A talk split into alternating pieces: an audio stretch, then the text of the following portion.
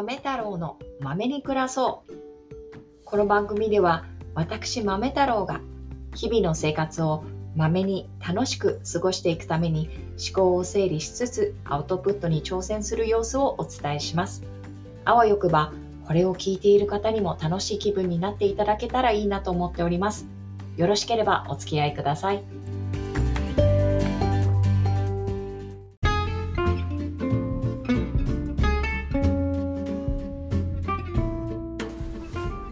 こんにちは。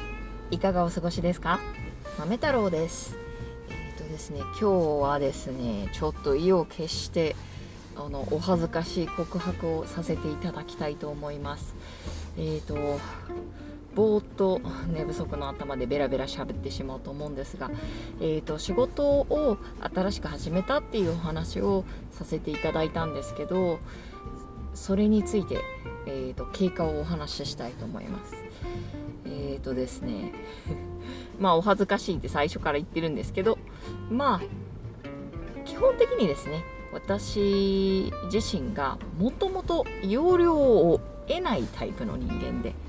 一つのことをあの学ぶのにもものすごく時間がかかる。とにかく亀の歩みで何度かやっていく。ただ実直にやります。みたいなのが得意？得意というかそれだけが強みのタイプなんですね。っていうところをまずお話ししておいてなんですけどまああの業務量はその多いか少ないかみたいなのは自分は主観なのではっきりと断言できないんですがまあ自分のキャパは軽くオーバーしているなっていう感覚ですなので必然的に残業が発生してしまうで私8時ぐらい8時半か。8時半に始めてそれで帰るの8時みたいな。12時間みたいなね。で前任の方は全然残業しなかったんですよって言われてあそうですよね。私めちゃくちゃ容量悪いんだなっていうのはもうまあまあね。あの対応の感じから見ててもその前任の方って本当テキたテキパキされてたし一つ一つの動きも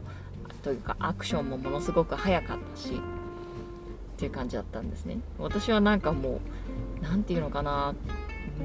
うん、イメージで言うと卓球でうまくパンパンパンパンこう皆さんが打ち返している中1人だけものすごいなんだろうボール拾い始めちゃうみたいな全部もらっちゃって抱えちゃってどうしようみたいになってる感じはあります。があのいろいろ考えてみてですね時間とかあのその一つ一つのタスクにかかる時間何て言うんだろうな使途不明時間が多すぎるなっていうことを ものすごく感じるんですね。こういろいろしてああしてこれしてってやっていくはずだったのに途中で何か違うこと急な対応を迫られることが入っちゃってでいろいろ統計を取っていく結果その容量を得ないみたいなことっていうのはもう度外視しちゃってそれは自分の個々の性格もともとの性格なので度外視しちゃって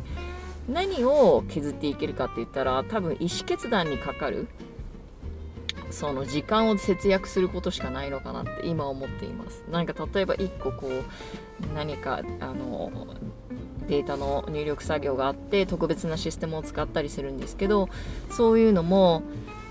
この場合はこのコードを使うしこの場合はこのコードを使うみたいなのがその何て言うのかな変則的なものが多かったりするわけなんですね。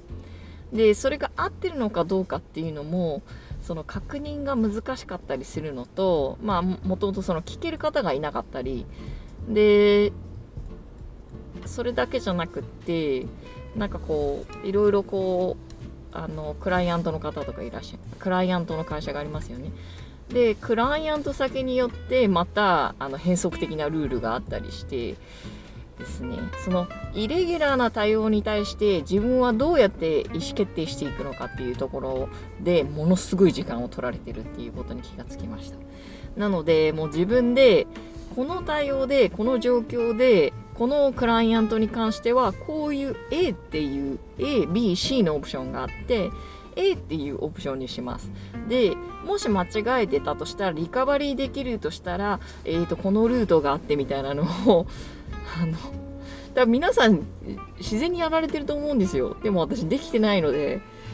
もうそういう風になんだろう体系的に覚えていくしかないかなっていう気がしています。ただ私あの実直っていうところしか強みがないので、まあ、そこを使うとその一つ反復的にその体系的にしっかりシステムとして覚えればそれほどミスみたいなものもなくなったりあと迷いがないっていうのがすごくあのサクサクするサクサクそのタスクが進んでいく秘訣だと思うんですよね。いちいちそうこれどうなんどうなんだっけ？なんだっけ？あこっちだったかもしれないとかっていうその一瞬の迷いが全ての何て言うか決断につながってしまう、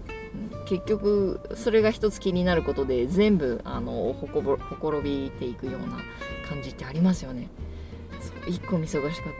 たことがあったとしてああれだったかもしれない。これだったかもしれないみたいな。なのであのその意思決定モデルを確立させることとプラス多分その一つ迷っちゃう理由は意思決断意思決定か。意思決定のプロセスもあるしプラス手順をちゃんと把握してないっていうところがあると思うんですね。ちゃんと分かってるつもりなんだけどそれを細かく分解していって1これにチェックする。2これをこここにこのコードを入れるみたいな。もう迷いのようのない手順書？ものすごく細分化された手順書を使うことで多分1個確認ミスがあ確認漏れ？かがあってもそのその手順書の12番見れば分かるとか。なんかそういう風に何て言うのかな自分のプロセスどこでつまずいたのかっていうのがあの可視化されるかなとか思ってるんですけど言ってる意味がわかるかな何ていうのかな。こう結局その手順書って結果的に見ればそのチェックリストにもなるわけなんですよね。どの手順までいったっていうのがどの手順までちゃんとミスせずできているのかっていうことになるので。なのでこれをやってみたいと思います。そんな毎回8時なんてやってられないよって思うのとすごいひしひし感じるのが、えーと、そのプライオリティの違い。人生におけるプライオリティの違いがあってその普通に残業していく方っていうのは多分プライオリティが仕事なんですよね。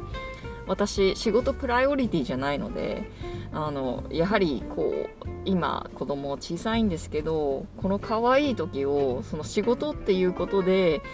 あのミスしちゃっていいのかなっていうミスっていうのはあの見過ごしちゃって見逃しちゃっていいのかなっていう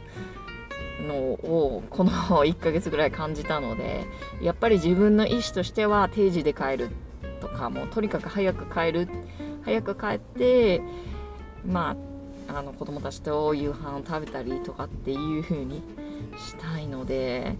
こういう風にやっていきたいんですがなんかいい案だったりアドバイスだったりその感想あでもこうした方がいいんじゃないのみたいのあったらですねぜひぜひ教えていただきたいですね。本当にこの要領を得ない私なのでなんだろ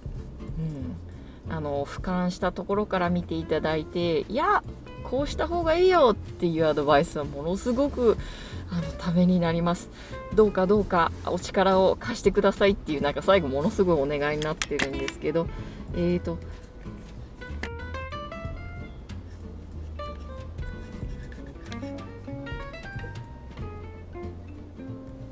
ここまでですね。お聞きいただきどうもありがとうございます。これを聞いているあなたの一日が素晴らしいものになりますように。ではまた。